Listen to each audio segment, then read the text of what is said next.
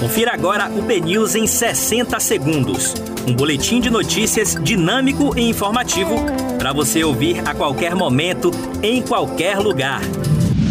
Olá, muito bom dia para você. Hoje é quarta-feira, 7 de abril de 2021.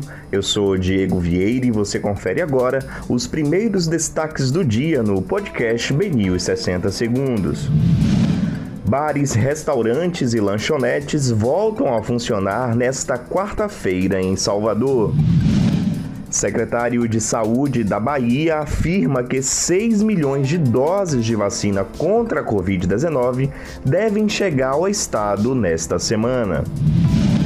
Bolsonaro ignora 4 mil mortes por Covid-19 em 24 horas, ironiza título de genocida e critica medidas restritivas.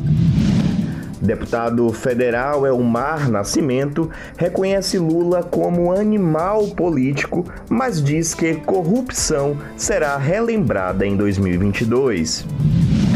Senado vai pautar projeto sobre corte de salários e jornadas.